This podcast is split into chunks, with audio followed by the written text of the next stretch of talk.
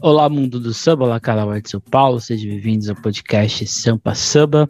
Meu nome é Emerson Porto Ferreira e hoje nós daremos sequência à nossa série aqui de enredos das escolas de samba do Grupo de Acesso 1.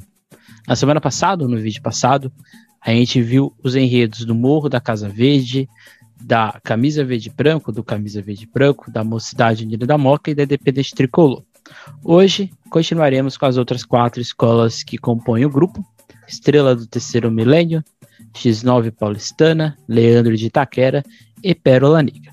Ok? Então, é isso. Esse é o nosso é, episódio de hoje. Não deixe de seguir a SASP nas suas redes sociais, Instagram, Twitter, Facebook e outras coisas mais. E aqui no YouTube não deixe de curtir, comentar e compartilhar esse vídeo também, caso você tenha gostado e assim sucessivamente. Como a gente viu no episódio passado, a gente percebeu que as quatro escolas né, que vão abrir, né, as quatro primeiras escolas que vão se apresentar no CSU, foram buscar aspectos de proximidade, seja com a sua história, com a sua identidade, com o seu estilo de fazer desfile, e assim gerou-se os enredos que elas vão desenvolver. Acho que aqui a gente tem algo muito similar em algumas dessas escolas, principalmente tanto na X9 paulistana quanto na Leandro de Itaquera. É um pouco diferente o caso da Estrela do Terceiro Milênio e o caso da Pérola Negra, mas aí, quando a gente chegar nessas escolas, a gente vai perceber isso um pouco, um pouco melhor ou explicar um pouco melhor esse assunto. A primeira delas, então já aproveitando que a gente está falando disso, é a Estrela do Terceiro Milênio, escola jovem da Zona Sul de São Paulo, lá do Grajaú, que vai levar o enredo ou abre alas, que elas vão passar. Tem uma, como se fosse uma, uma não, não, não é nem como se fosse, né? É uma, reintro, é uma releitura da música, né? Chiquinha Gonzaga, o Abre Alas que eu quero passar. Só que aqui a escola, vamos dizer assim, muda, coloca para Elas Vão Passar.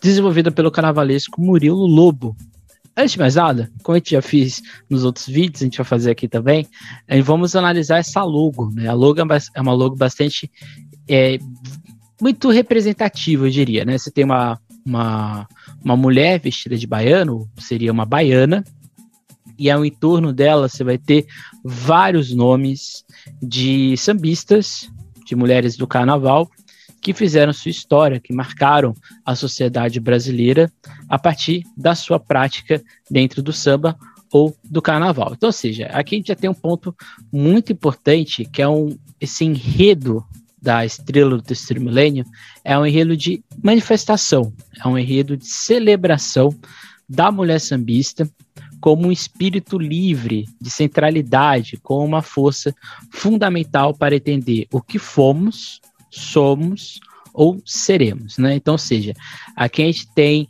alguns pontos que eu acho que são essenciais para a gente entender essa lógica. Quando eu digo que é um enredo de celebração e de manifestação, um enredo manifesto, é o que faz esse enredo, que é um enredo sobre mulher, a gente já teve vários enredos em São Paulo sobre mulheres, mas a gente não teve um enredo em São Paulo sobre as mulheres sambistas. Então, ou seja, a estrela do terceiro milênio, ela pega um tema que em tese é batido e ela dá uma nova ótica, ela dá uma nova centralidade, ela dá um novo eixo.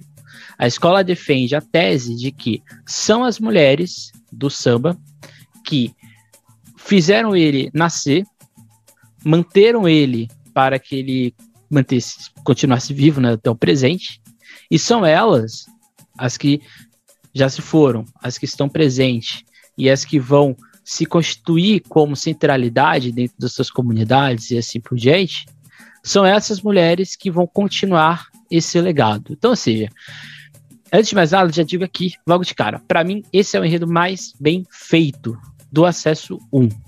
Eu acho que nenhuma outra escola conseguiu fazer o que a estrela do terceiro milênio conseguiu fazer. Porque a estrela conseguiu fazer um enredo que é óbvio não ser óbvio. Então isso é muito interessante. Acho que isso é um, é um acerto da escola e principalmente do seu carnavalesco, o Murilo Lobo. Mas isso não é surpresa. Né? Estrela do Terceiro Milênio principalmente nos dois últimos carnavais, que é o que eu acompanhei um, com um pouco mais de, de, de atenção, que eu precisei mais. fui ali um pouco mais analítico do que necessariamente só ver.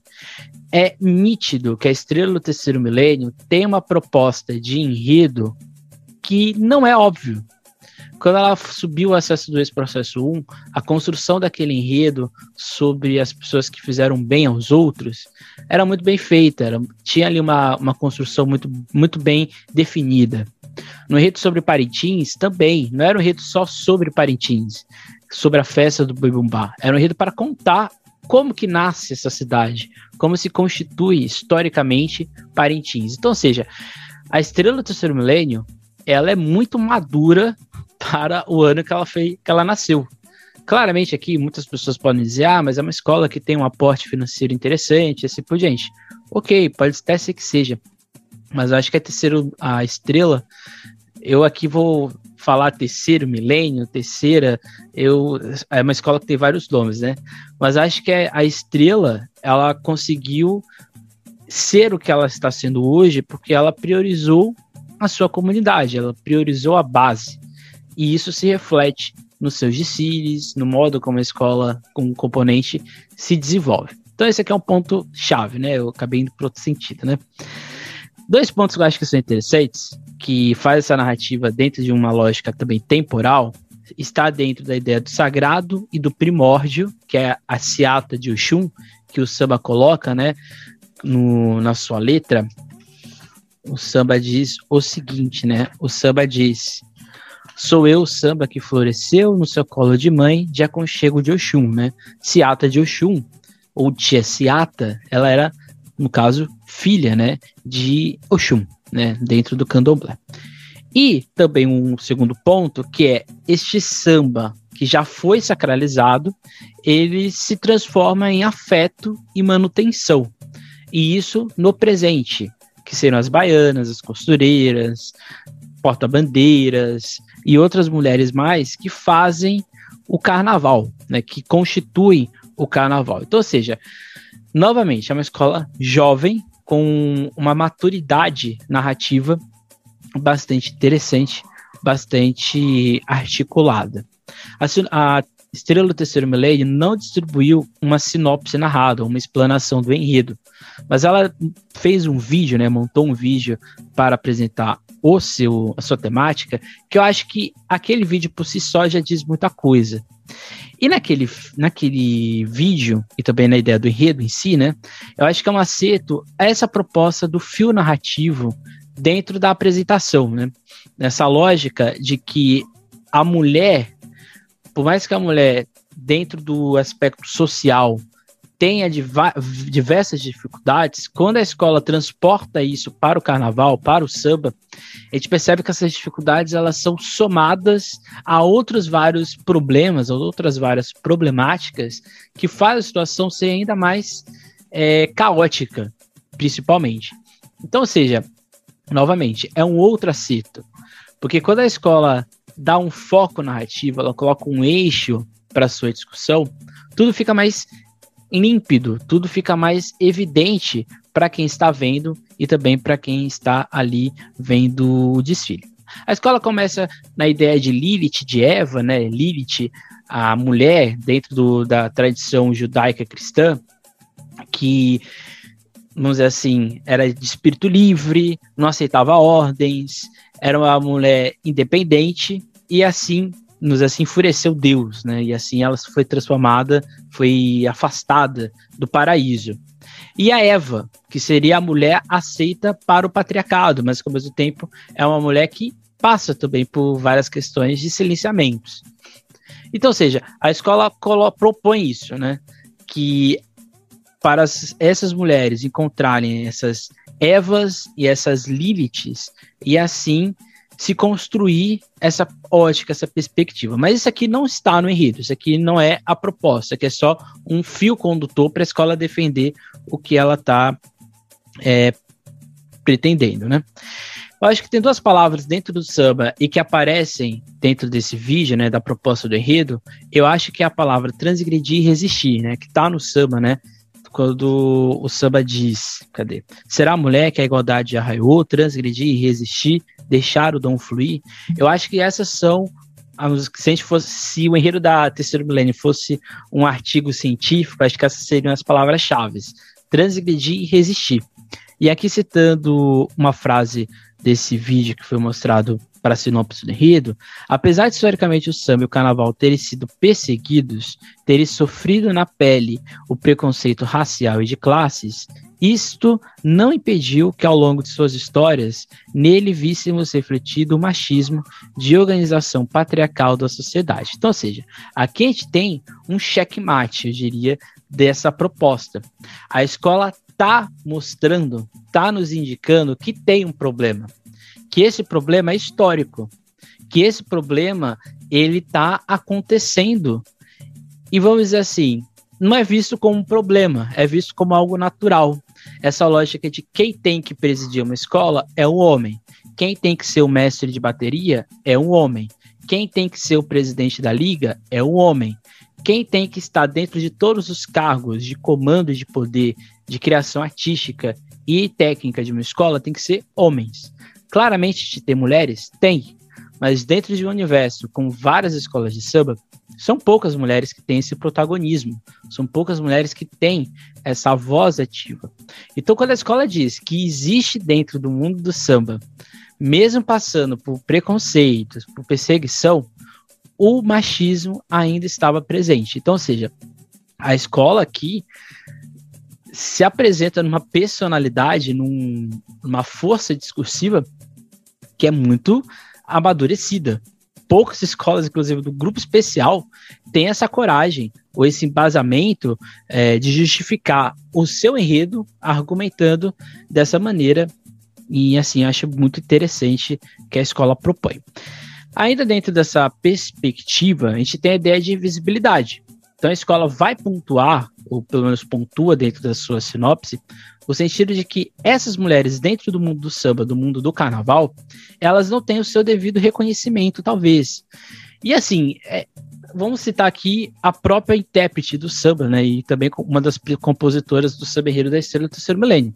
A Grazi Brasil, quando ela surgiu, ela foi extremamente festejada, extremamente, é, vamos dizer assim, uma foi uma não uma revelação, mas foi uma, uma mulher que quando surgiu encantou a todos.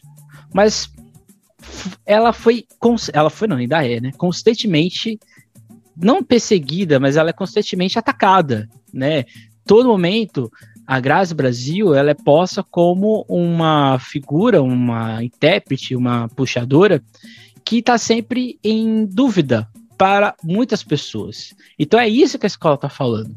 Que a mulher dentro do carnaval, ela tem que se provar triplamente, né? Ela tem que estar dentro de uma de uma perspectiva de que ela não pode se permitir o erro.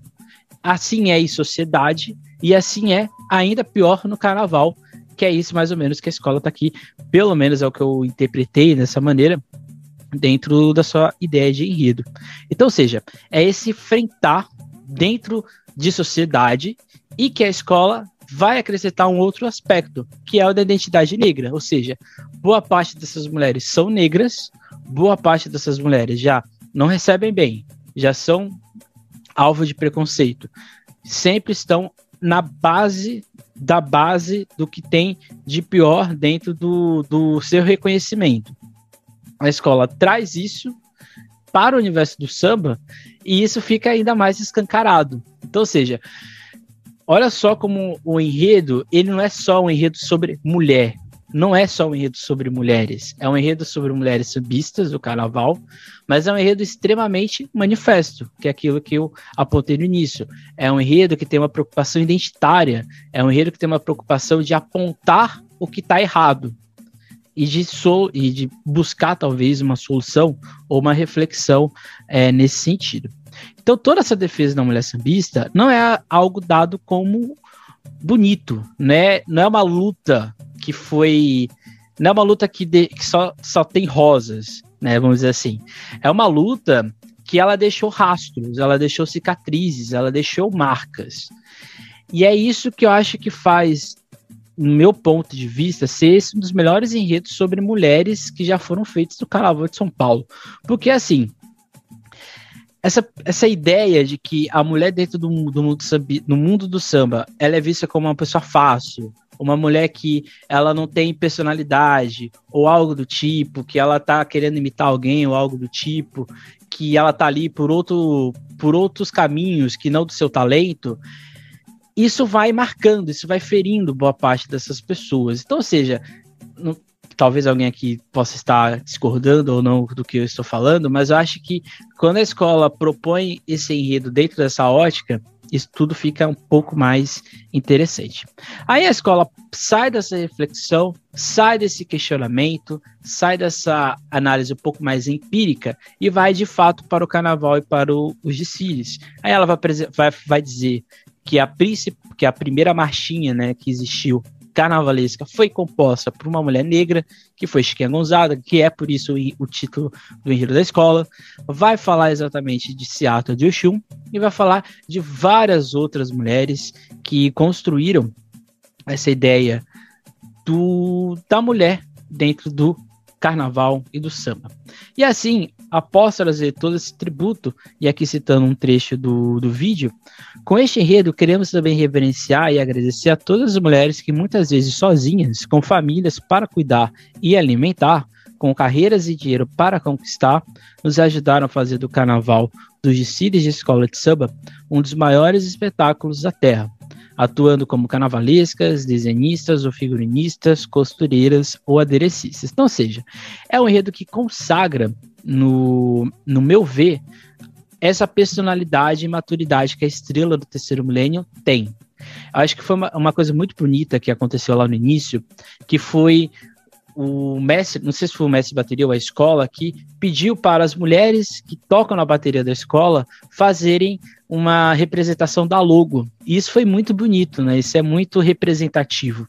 Então, ou seja, eu acho que a Estrela do Terceiro Milênio, ela não só está fazendo um enredo sobre mulheres sambistas, ela vestiu a ideia das mulheres sambistas.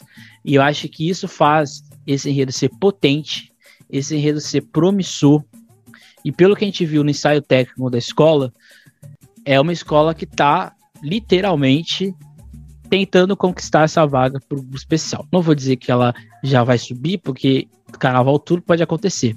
Mas pelo que a escola está mostrando nesse pré-carnaval que ela está construindo, é uma escola com cheiro de escola que sobe. Se vai subir, não sei. Mas que o cheiro tá rondando não só o Grajaú, mas a cidade de São Paulo isso é um fato. Ou seja, acho que deu para entender que o enredo é bastante complexo, não é um enredo uba-uba, é um enredo manifesto, é um enredo que gerou inclusive um belo samba, um dos sambas que eu mais gosto, do Acesso 1. E é isso. Para não se estender muito, qualquer dúvida, qualquer questão, a gente pode conversar aqui também nos comentários. De em seguida, a gente vai ter a quinta, sexta escola da, do Acesso 1, que é a X9 Paulistana, escola que caiu no grupo especial em 2020, e vai levar o enredo Arapuca Tupi, a reconquista de uma terra sem dono, do carnavalesco. A autoria do, do carnaval era do Igor Carneiro e do Eduardo Poloni. O, Eduardo, o Igor Carneiro, ele era carnavalesco da X9, mas ele saiu, e o Eduardo Poloni, ele faz parte da escola. E o atual carnavalesco da escola, que continua com o projeto é o Eduardo Félix. Novamente, vamos voltar aqui para a sinopse, né, para a gente entender aqui alguns pontos que eu acho que são é, interessantes dentro da proposta da X9 paulistana. Esse é, eu considero esse o primeiro enredo de fato indígena do Carnaval de São Paulo. Ah, Emerson, já teve outros enredos indígenas em São Paulo? Já teve. Mas um enredo que respeita a ancestralidade e o que é a Constituição dos Povos Indígenas Brasileiros, eu acho que o Rio da X9 é o primeiro que vai nesse sentido. E a gente pode perceber isso na logomarca. A logomarca ela faz uma representação da, da bandeira do Brasil, só que com uma, uma estética um pouco mais aproximada do indígena. A gente tem o Arapuca Tupi, a Reconquista Matéria Dono, mas eu queria chamar a atenção para o centro, né? Para o que tem dentro dessa logo, que é uma foto que ficou, uma fotografia que ficou bastante famosa de, de uma das várias manifestações, mas essa daqui é de 2017, da manifestação dos povos indígenas pela demarcação de terras que aconteceu em Brasília. É, é, PL, é PEC, é projeto de lei, outras outras coisas mais, que quase nunca avançam, né? sempre ficam estagnadas. E no caso, o, é um indígena, no caso de Costas, lançando uma flecha para o Senado, né, e para a Câmara dos Deputados ali para uma, da, uma dos palácios na Praça dos Três Poderes, né? E o que chama atenção aqui é que essa logo, né, essa foto, ela tá com uma textura vermelha. E aqui eu chamo atenção pro, pro, pro samba enredo, né? Nosso povo feiticeiro pinta um corpo de urucum, né? O urucum é vermelho, né? E não só isso, né? O vermelho é muito representativo para a cultura indígena. É uma cor forte, é uma cor de nobreza acima de tudo. Não nobreza de ser rei, mas é nobreza do espírito, da alma. Então acho que isso é muito interessante. Eu acho que a X9 paulistana se identifica com essa temática indígena. Embora ela nunca tenha feito um enredo indígena, ela fez enredos sobre a Amazônia, por exemplo, um deles deu título, outro foi em 2009, a escola ficou ali, ou foi campeão, ou foi, ficou ali entre as sete primeiras. Teve um enredo sobre o Pará, que começou de uma maneira lindíssima, embora teve, vários problemas, né, mas aquele enredo começou com uma força, né, com uma, uma riqueza estética muito bonita. Eu acho que esse enredo combina com a X9, a X9 gosta de fazer esse tipo de enredo indígena. E entre outros vários, né, cita aqui o Ciro do Rio Pinheiros, né, que tem um começo indígena, que também é muito bonito. Então acho que assim, a escola tenta buscar uma identidade que ela não, sei se ela gosta, mas ela se identifica, que é essa temática da luta dos povos da floresta. Acho que essa é a melhor maneira de a gente entender. Então, ou seja, essa aqui é a logo mais bonita do carnaval. É uma das logos mais bonitas do carnaval, eu diria que do Brasil desse ano. Acho que é muito bonita, é uma sacada bastante interessante da, da escola. Então, assim, a escola tenta bus é, a busca da sua identidade dentro desse seu passado, né? dentro desses seus erros e acertos, para tentar subir para o grupo especial. É, esse é o grande objetivo da, da escola. Mas diferente dos outros enredos, que tinha uma parte indígena, aqui ele é 100% indígena e crítico. Então, ou seja, pelo que eu vi de algumas fantasias também da que eu pude ter acesso da, da X9, é um enredo crítico. Não é um enredo é, paz e amor, né? Um indígena que quer ser que que é legal, que quer ser livre. Não, é um indígena que quer ter voz. Ele quer estar integrado dentro da sociedade brasileira, mas não só integrar por estar integrado, mas estar integrado dentro da sua identidade, dentro da sua concepção do que é o Brasil. Então, ou seja, é um enredo bastante político. É muito semelhante ao enredo da Estrela, porque o enredo da Estrela do Terceiro Milênio, ele é político, ele tem uma pegada ali de crítica. Assim como o enredo da Moon, né, que também tem ali uma pegada crítica, da Independente também, embora seja por outro viés, mas aqui o da X9, ele também tem essa pegada política e crítica. Então, ou seja, dos quase todos os enredos aqui que a gente já, já viu, pelo menos quatro, três estão dentro dessa lógica de questionamento do que a gente está passando. Porém, eu acho que diferente do da terceiro milênio, que é uma perspectiva histórica, da Independente Tricolor, que também é uma perspectiva histórica e também sociológica, um pouco diferente da Moon, que é histórica, da Camisa, que é um pouco mais sociológica, e da Morro da Casa Verde, que é totalmente religiosa, aqui na, na X9, essa ideia da Arapuca Tupi está dentro de uma perspectiva sociológica e antropológica. Então, ou seja, a escola vai por esse viés para explicar o indígena, a causa, a luta indígena. Então, ou seja, não vai contar a história dos povos indígenas ou da luta do movimento indígena, mas sim os aspectos formadores da sua antropologia e da sua sociologia.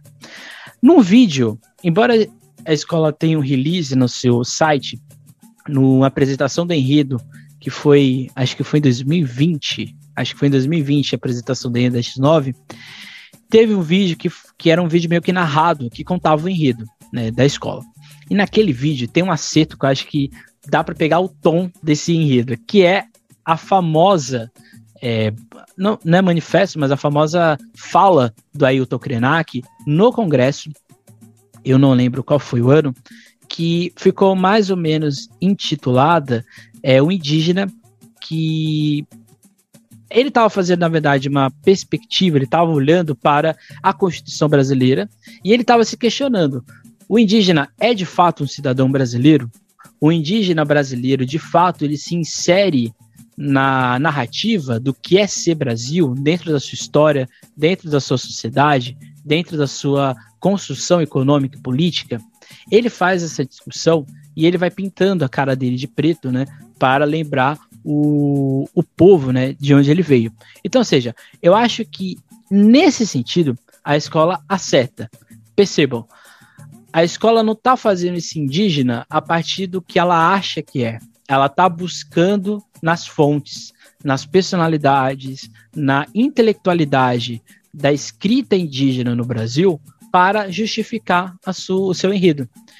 Foi assim com Ailton Krenak, foi assim ao tentar buscar, ou tentar não, de buscar a pauta do movimento indígena e trazer dentro para sua lógica de enredo. Então, na construção feita do vídeo, na defesa do enredo, é, existe uma coisa que eu acho que é bem interessante, que a escola coloca que no ritual indígena, a comunicação entre a ancestralidade, os xamãs, os espíritos da floresta e a terra, que somos nós, vai alertar, e a partir também do deus Tupã, para os riscos que nós passamos a partir da nossa constituição enquanto sociedade. Então, ou seja, a escola está falando desse desenvolvimento que não, não gerou desenvolvimento, né? Foi um desenvolvimento bastante caótico, acelerado, que gerou mais problemas para o meio ambiente do que necessariamente soluções. E assim a escola vai trazer a ideia de refazer essa aldeia, né? De a cura do caos que está no samba, né? Deixa eu ver aqui, ó. Aqui, ó. Giro maracá, lágrima no olhar, esconde a lua cheia, tribo ritual, cura para o caos, reface a grande aldeia. Então, ou seja, a escola vai até o indígena, até a sabedoria desses xamãs, desse, dos vários povos que existem no Brasil, para refazer a aldeia dessa terra que não tem dono. Acho que aqui já, já deu mais, mais ou menos para entender o que a escola está querendo trazer. Então a escola vai, vai estar nessa lógica né, de natureza, degradação, de desordem, refazenda, de destruição e de reconstrução, e aqui também no sentido natural e eu diria até que moral também. Portanto, os povos indígenas, mas principalmente a sua sabedoria, passa por uma evocação, e aqui citando o vídeo, de arrumar a desordem que construímos, mas que no olhar indígena é de destruição e caos. Esse, acho que isso aqui é bastante é, representativo, principalmente para quem tem contato com a história e o movimento indígena aqui no Brasil. O que eu acho que é interessante é que aqui eu consigo enxergar uma, um diálogo do, do enredo da X9 com o da Mocidade Unida da Moca. Lá na Moca, a gente estava discutindo a decolonialidade e também, no caso lá, o, o que é a diáspora. Mas aqui, a X9 também está discutindo decolonialidade. Ela está discutindo o que é esse olhar, esse olhar colonial sobre o indígena, perante indígena, que foi se arrastando, se remodelando, se, remodific é, se modificando ao longo do tempo, mas que sempre deixou o indígena como uma figura estereotipada, como uma figura que não tem alma, não tem voz, não tem personalidade, como se fossem todos iguais. E aqui eu acho que é o grande acerto também do enredo. A escola coloca que esse processo colonial deixou profundas marcas. Aí você pode estar dizendo, ah, mas você disse na aula passada que o anacronismo é um problema.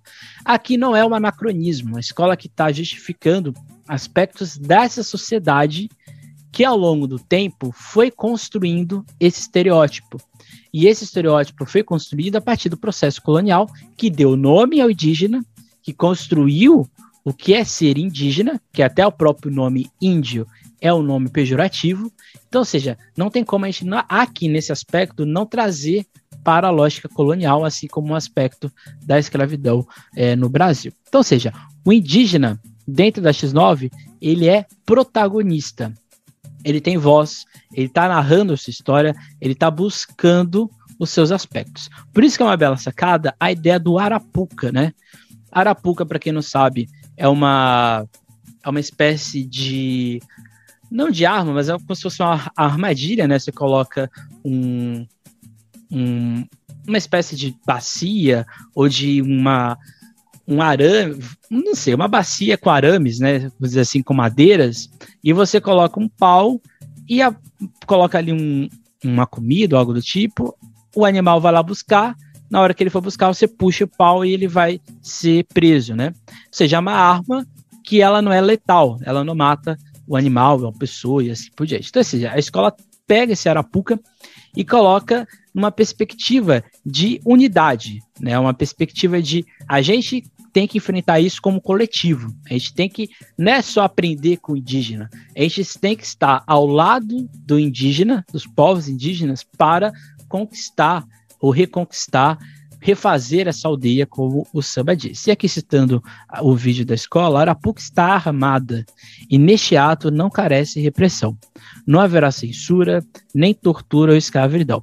Façam valer a resistência. Então, ou seja, a escola está trazendo um tópico do movimento indígena, e aqui já encerrando a X9, que é muito importante. O movimento indígena brasileiro buscou e continuará buscando até o fim, é, espero eu, até o fim, que não precise mais buscar essa pauta, que é de integração dentro da sociedade brasileira a partir da soberania do que é a sua nação, né? Assim, no caso, né?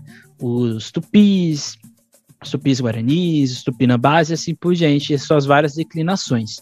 É isso que o movimento indígena quer, e aqui novamente, é isso que novamente a sinopse acerta, porque eles, a, o, quem fez a sinopse, né, que o Apolone e o Igor Caneiro, acertaram muito bem nessa leitura, que o movimento indígena, ele quer ser inserido dentro da lógica brasileira a partir da sua diferença. Quer ser acima de tudo, ser reconhecido como um brasileiro, mas também ser respeitado dentro da sua cultura, dentro da sua organização. Por isso que é importante a ideia de demarcação de terras que está na logo. Esse índio atirando com uma flecha para o Congresso brasileiro é uma luta de demarcação de terras indígenas. Então, ou seja, isso é muito bonito, isso é muito representativo também. A única coisa que eu fico é que no vídeo passado que eu fiz a X9 do Enredo e eu ainda tenho essa sensação, eu acho que essa lógica do olhar da ótica do popular e do antropofágico. Eu acho que o enredo poderia ser só indígena não precisaria inserir questões de festas, da unidade, de miscigenação, acho que isso faz o enredo ficar um pouco deslocado, né? E aqui, lendo o release da escola, o desfecho do desfile reflete a valorização de nossa arte numa releitura dos movimentos culturais e das manifestações carnavalescas comemorando este novo mundo e a sua verdadeira identidade. Então, ou seja, no Brasil que refez a aldeia a partir do, da centralidade do, dos ensinamentos dos indígenas, a gente vai trazer, né, engrandecer a nossa arte. Eu acho que isso não precisava. Eu acho que o enredo poderia ser só indígena e já bastava, e já estava maravilhoso. Acho que isso faz perder um pouco na narrativa que a escola está construindo muito bem desde o início e que gerou um samba bastante também interessante, um samba bastante curioso, eu diria. É gostoso de ouvir o samba da X9. Então, ou seja, dois enredos nessa, dentro desse nosso vídeo aqui que são profundamente críticos, né? Que são profundamente assim teóricos. Então, ou seja, diferente do enredo que a gente já vai agora para o enredo da Leandro de Taquera, diferente da Leandro, a X9, a Estrela e eu diria até que a Mocidade Unida da Moca, elas construíram, elas pegaram, elas pegaram aspectos que existem dentro da sociedade, a mulher, o negro e o indígena, e a partir disso construiu uma narrativa, né? Construiu ali vários eixos para a construção dos seus discípulos. Assim como a Independente Tricolor, mas ela pegou um ponto histórico, um ponto sociológico e construiu ali o seu enredo. A camisa, ela construiu a ideia da rezadeira a partir da figura da mulher, a partir dessas mulheres que ao, ao redor do Brasil continuam com essa ancestralidade. E a Morro da Casa Verde faz todo aquele xerê para contar, né, para mostrar sua identidade quanto escola. A Leandro vai para o clássico. É um enredo histórico, um enredo narrativo, e é um enredo que tem, eu diria até que ele é extremamente didático. A escola não ousa em nada, ela vai contar simplesmente a história de Agotime, de Maria Mineira Naê e assim por diante. Então, o enredo da Leandro no Equato, os tambores e no feitiço da Leandro, de Daomé, as terras da encantaria, o cortejo da rainha Gege e os segredos de Xelebatá. Acho que um, eu não sei se é um erro, não sei se é um erro, mas acho que no título poderia estar escrito Agotime. Poderia estar é, já dizendo que vamos falar de Agotime. Vamos falar dessa mulher que, vamos dizer assim, não é reconhecida ou não é não está dentro da narrativa histórica brasileira. Então acho que aqui é um, não sei, eu fico um pouco é um enredo tão grande que não tem o nome da Gotime. Então acho que isso é, é, é um tanto quanto estranho, né? E o carnavalesco Amarildo de Melo. Eu acho que, antes de tudo, a Leandra de Taquera fez ao longo da sua vida 38 enredos. Desses 38 enredos, 10 foram dentro da ótica negra, né? Dentro da, da lógica religiosa. Os três últimos enredos, né, contando com 2022, né? Então, seja, esse de 2022, 2020 e 2019, os três foram afro. Caboclo Batuba, lá em 19, um enredo um pouco mais genérico sobre a África e o Brasil, em 2020, e esse sobre a rainha é, Agotime, né? Oná Agotime. Então, ou seja, mais do que nunca, a Leandro está ainda dentro da sua identidade. Ela está querendo buscar nesse passado preto, nesse passado de luta, a sua construção histórica, identitária, né? Eu acho que assim, vou contar aqui rapidamente quem é a Gutime, né? Ou na Gutime, né? A princesa Gutime, a rainha Gutime. Ela foi rei, ela foi, ela foi esposa do rei Angonglo, é, rei de Daomé. Daomé foi um dos principais impérios coloniais, no caso, não coloniais, mas os principais impérios soberanos da África, ali no que a gente chama da Costa do Ouro, que é onde, onde seria ali o, o Oceano Atlântico. E Daomé era um reino exuberante, né? Seja por, por, dentro da rota de comércio de sal ou na rota de comércio de ouro. Então, ou seja, era um, um estado rico e que tinha um soberano com várias esposas. E uma dessas esposas era exatamente a. Angonglo, a Gonglo, a Gonglo tinha dois filhos. Um era extremamente ambicioso, ele era visto como uma figura ruim, que iria destruir tudo que o seu pai construiu. E um era exatamente, o outro filho, era filho de Agotime e era mais novo. A Gonglo vai ter uma visão do oráculo de que o seu filho mais velho, de fato, iria destruir tudo que ele construiu. E assim ele decide que quem vai ser o rei de Daomé vai ser o filho mais novo. A Gonglo morre e, no caso, vai ter um golpe. O filho mais velho vai assumir o trono. Sendo assim, ele que odiava a Gotime vai acusar ela de feitiçaria, de ser uma mulher que mexe com cultos que não são, vamos dizer assim, legais, que são cultos que é, deturpam o que era a sociedade de Daomé. Então, assim, ele vai vender ela como escrava. O filho mais novo vai depois depor o seu irmão, né, vamos dizer assim, irmão de pai, e ele vai assumir o reino de Daomé depois, e ele vai enviar várias comitivas para o Brasil para buscar sua mãe. Conta a história que a Gotime nunca voltou para o Brasil. Então, ou seja, a gente não sabe muito bem. Mas também não se sabe o que a gente tem sobre o processo de escravidão no Brasil, porque todos os arquivos da escravidão foram queimados pelo governo brasileiro. Então, ou seja, a gente não sabe o que, que aconteceu, de fato. Mas o, a história basicamente é isso. A Gotime, escrava, vem para o Brasil, quando ela vem para o Brasil, ela vai para Bahia, Itaparica, e depois ela vai para Minas Gerais, onde ela vai trabalhar na, né, na, extração de, de ouro, e ali vai buscar a sua alforria. Depois ela retorna para a Bahia, e lá ela vai ter exatamente as visões né, dos seus voduns, e ela vai chegar então na, no caso, no Maranhão, São Luís, onde ela vai reencontrar os Geges, que é onde ela de onde ela vem, e assim ela vai se consagrar como a rainha da Casa das Minas, a rainha do culto dos Voduns. Voduns está dentro da lógica de Xelebatá. Xelebatá é um culto, no caso lá de Daomé, daomeano, que aqui no Brasil teve, tinha ali a sua organização no Maranhão. Xelebatá é um culto jeje. No Brasil, ele é visto como candomblé Jeje, porque a gente tem o candomblé Nagô e Yorubá. O Jeje ele é totalmente oposto ao Yorubá e o Nagô, porque não tem orixá, por exemplo. Né? Não existe devoção a nenhum orixá na Casa das Minas. A Casa das Minas, o, o, o culto Xilebatá, é um culto direcionado para as, os reis e rainhas da antiga Daomé. Então, ou seja, a Gotime, ela fazia esse culto e no Brasil ela vai ser a grande mãe da Casa das Minas. Então, assim, vamos explicar agora o enredo da Leandro, né?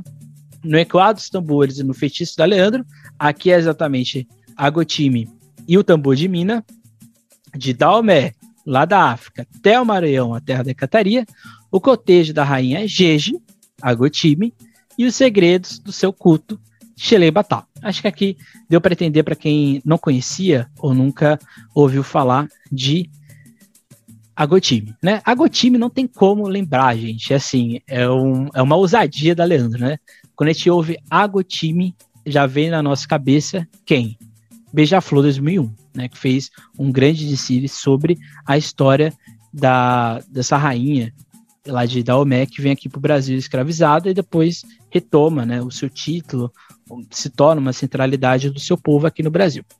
Então, seja, o, a escola e acho que aqui é um, é um, é um acerto. Eu, particularmente, não gosto desse tipo de enredo puramente histórico, né? Que só conta os fatos e não dá uma devolutiva do porquê está sendo falado isso.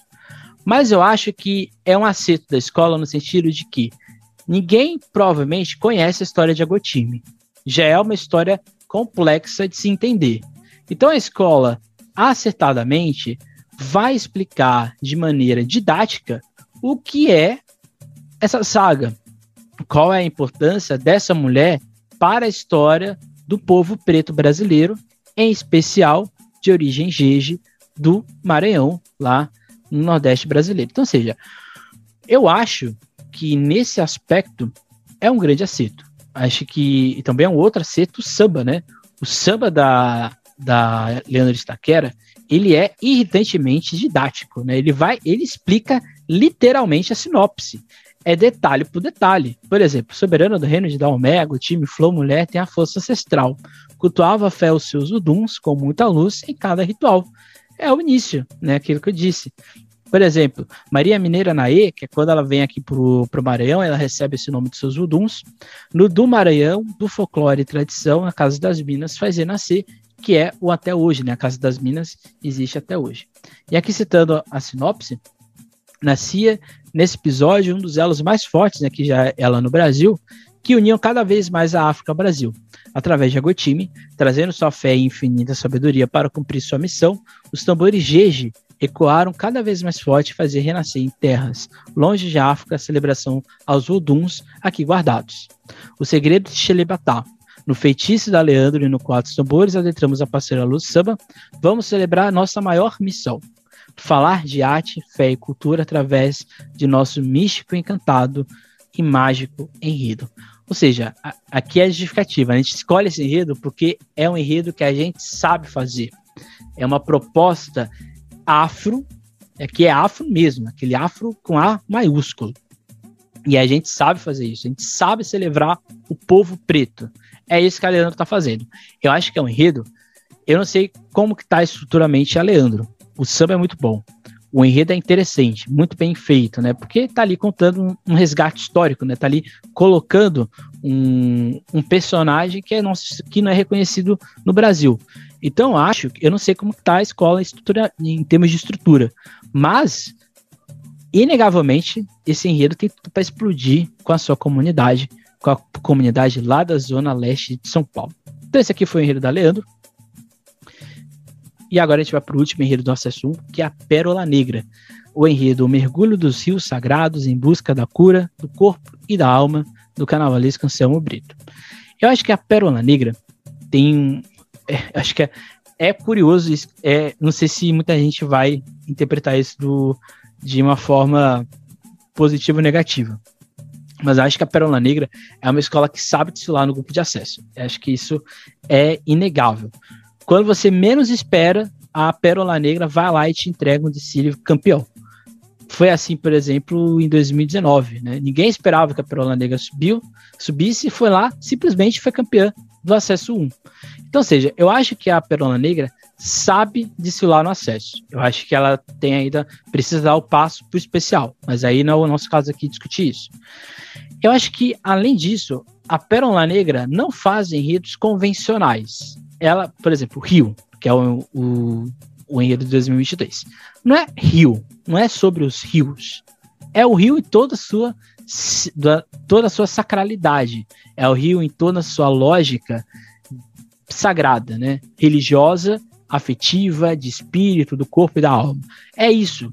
É essa lógica que a Prona Negra faz. Então, ou seja, por mais que ela faça um enredo CEP, um biográfico, um cultural abstrato, acho que a escola sempre se direciona para algo que dê segurança, para algo que dê um retorno estético, que é algo muito forte na Perola Negra, né? Alegoria e fantasia, e ou seja, sem grandes rodeios, sem grandes firulas, sem grandes ousadias narrativas, a escola faz o básico muito bem feito. E é, e é basicamente isso aqui que a escola tenta trazer dentro da sua lógica dos rios, né? Que é uma fórmula muito semelhante. A gente pode dividir esse enredo em dois aspectos. Um deles é esse sagrado do rio e assim por diante, dentro da lógica histórica. Então, ou seja, como historicamente nós estamos relacionados com estes rios, seja lá na antiguidade, com Mesopotâmia, com os hebreus, com os egípcios, com os chineses, com os romanos, com os gregos e outros mais. Aqui na América também, né, com os astecas, com os incas, com os povos é, amazônicos. Como que historicamente a sociedade lidou com os rios, né? Como que a gente estava direcionado para eles. E citando a sinopse, né, rios, os rios estão presentes nas antigas civilizações, nas manifestações do sagrado, nas religiões, sendo a maior riqueza para as sociedades modernas. Então, ou seja, até hoje, o rio ele tem que ser visto, deveria ser visto como uma entidade, como uma figura historicamente é que tem uma narrativa histórica muito importante. O outro ponto que a gente pode entender desse sagrado é que esse sagrado está dentro de uma lógica antropológica, ou seja, da leitura dos signos, das lendas, das relações e principalmente da identidade que estes rios moldaram para essas civilizações no passado e no presente.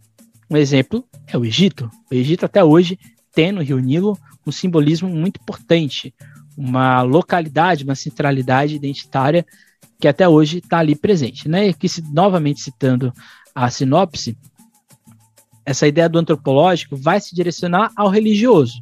O homem e os rios estão ligados pelo corpo e pelo espírito, pois o mesmo utiliza-se das riquezas oferecidas pelas águas que possuem o poder de alimentar, curar e purificar. Então, ou seja, essas duas ações interpretativas, elas vão sustentar essa concepção do rio sagrado como algo a ser preservado pela nossa história e pela nossa identidade.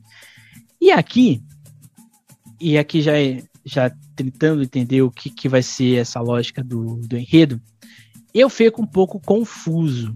Já vou logo aqui adiantar um, a minha interpretação é, final eu fico um pouco confuso de entender se é um enredo que vai falar dos rios ou a importância das águas que saem desses rios. Porque acho que tem uma diferença muito grande. O rio, falar do rio, significa entender politicamente, geograficamente, economicamente, socialmente, religiosamente, o que esse rio impactou. Mas existe uma diferença quando eu falo que as águas que saem destes rios tem um outro simbolismo. Estou agora criando o simbolismo da água que sai desse rio. Mas não é a mesma coisa? Não. Narrativamente falando, tem uma diferença. Porque quando eu falo das águas que saem destes rios, eu estou falando que o que é importante não é o rio em si, é, a, é o que ele fornece. Não sei se deu para entender muito é, para quem está me vendo ou quem está me ouvindo.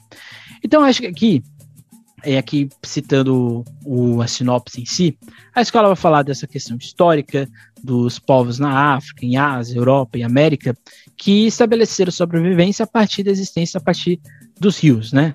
E, e assim a sua construção de sociedade. Depois a gente vai para o político, que a gente tem o de reverência, de como estes rios geraram mistérios e lendas, sejam religiosas ou não, em torno de si. Né? E aqui eu acho que tem uma, um parênteses que eu acho que é muito interessante, que estes rios da reverência, eles têm memória. Então perceba que nesse início a escola coloca o rio como entidade, mas depois ela desloca esse rio na água. E aqui no aspecto da memória, ao nos aproximarmos do sagrado do divino, as águas dos rios nos dão saúde, vigor e longevidade. Embora seja um elemento milenar, carrega consigo muitas histórias, memórias e segredos sempre em movimento e nunca passa duas vezes pelo mesmo lugar. Então perceba que aqui a escola está falando das águas dos rios, não dos rios. O rio aqui ele se torna secundário, ele se torna um aporte e o que importa exatamente o que eu vou tirar dele, que é a água. E aí a gente chega no tempo presente, né, quando esse simbolismo, né, do religioso, do sagrado, ele é transposto para uma divisão do rio, lá de onde ele nasce, lá onde ele se constitui, na lavoura, no abastecimento, até chegar na nossa, na nossa sociedade moderna. Será que a gente dá o valor para o rio quando a gente liga a luz, quando a gente pega um alimento? Tudo isso passou por água. E a água, na lógica da Perola Negra, veio do rio. Então, assim, necessariamente, toda a nossa constituição social sai do rio, sai da nascente. Pode ser que a gente nunca tenha entrado no rio na vida, mas a constituição do rio, né, dos rios, é, é necessária, é importante dentro de toda essa lógica.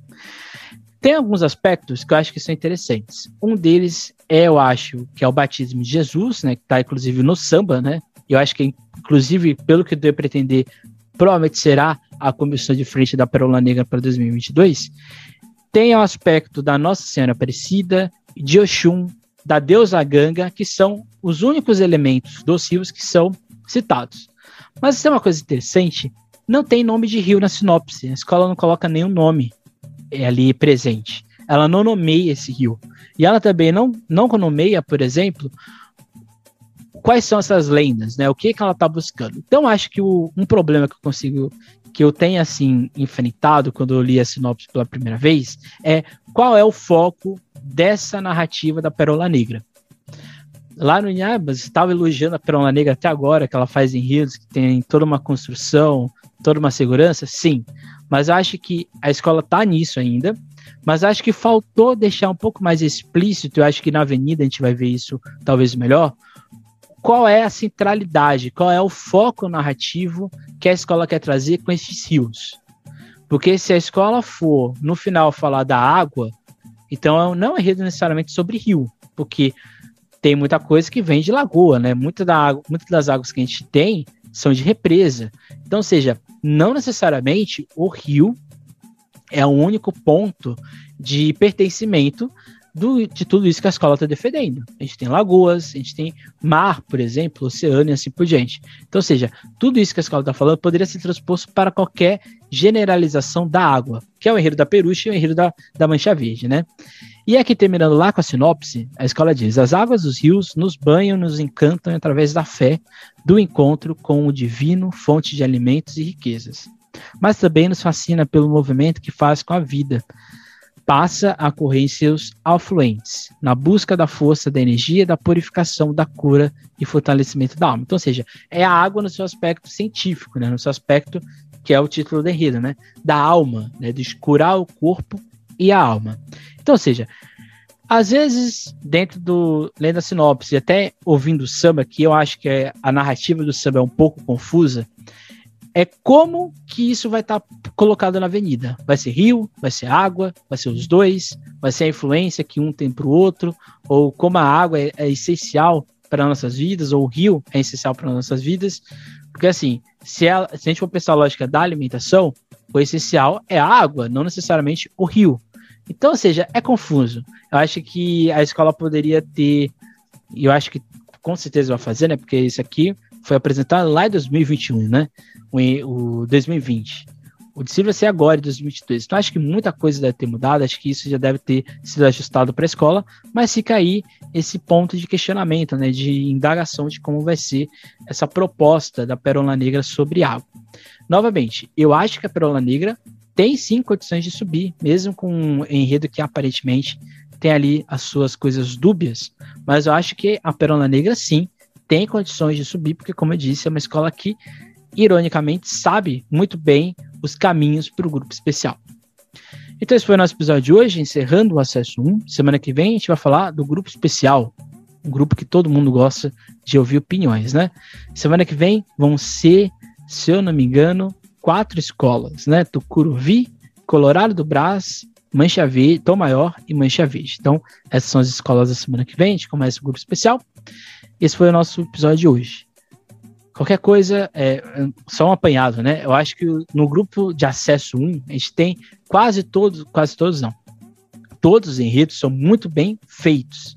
Alguns têm problemas narrativos, alguns têm problemas ali de foco, mas todos eles são muito bem feitos. Eu destaco o enredo da camisa, o enredo da Estrela do Terceiro Milênio e o enredo da Mocidade Unida da Moca. Eu acho que esses três enredos são muito bem feitos, tem ali uma, uma pegada muito audaciosa. O da X9 também é muito bem construído, da Independente tem ali seus problemas, também é, tem uma defesa muito boa. O da Leandro, ele é, historicamente falando, ele está muito bom, muito bem defendido. E eu acho que os dois enredos que eu ainda tenho um pouco de dúvida como vai ser desenvolvido é o da Perola Negra e o da Morro da Casa Verde. Mas aí, gente, só dia 21 a gente vai ter a resposta para isso tudo. Não deixe de seguir a SASP nas suas redes sociais, Instagram, Twitter, Facebook e outras coisas mais. E é isso, gente. Até a próxima. Nunca esqueça. Ah, este sábado, sexta, sábado, domingo, estaremos lá no AMB para mais uma final de, mais um final de semana de ensaios técnicos. Estarei lá no sábado nas lives da SASP no Facebook. É isso, gente. Até mais, até a próxima. Nunca esqueça e nunca deixe de sambar.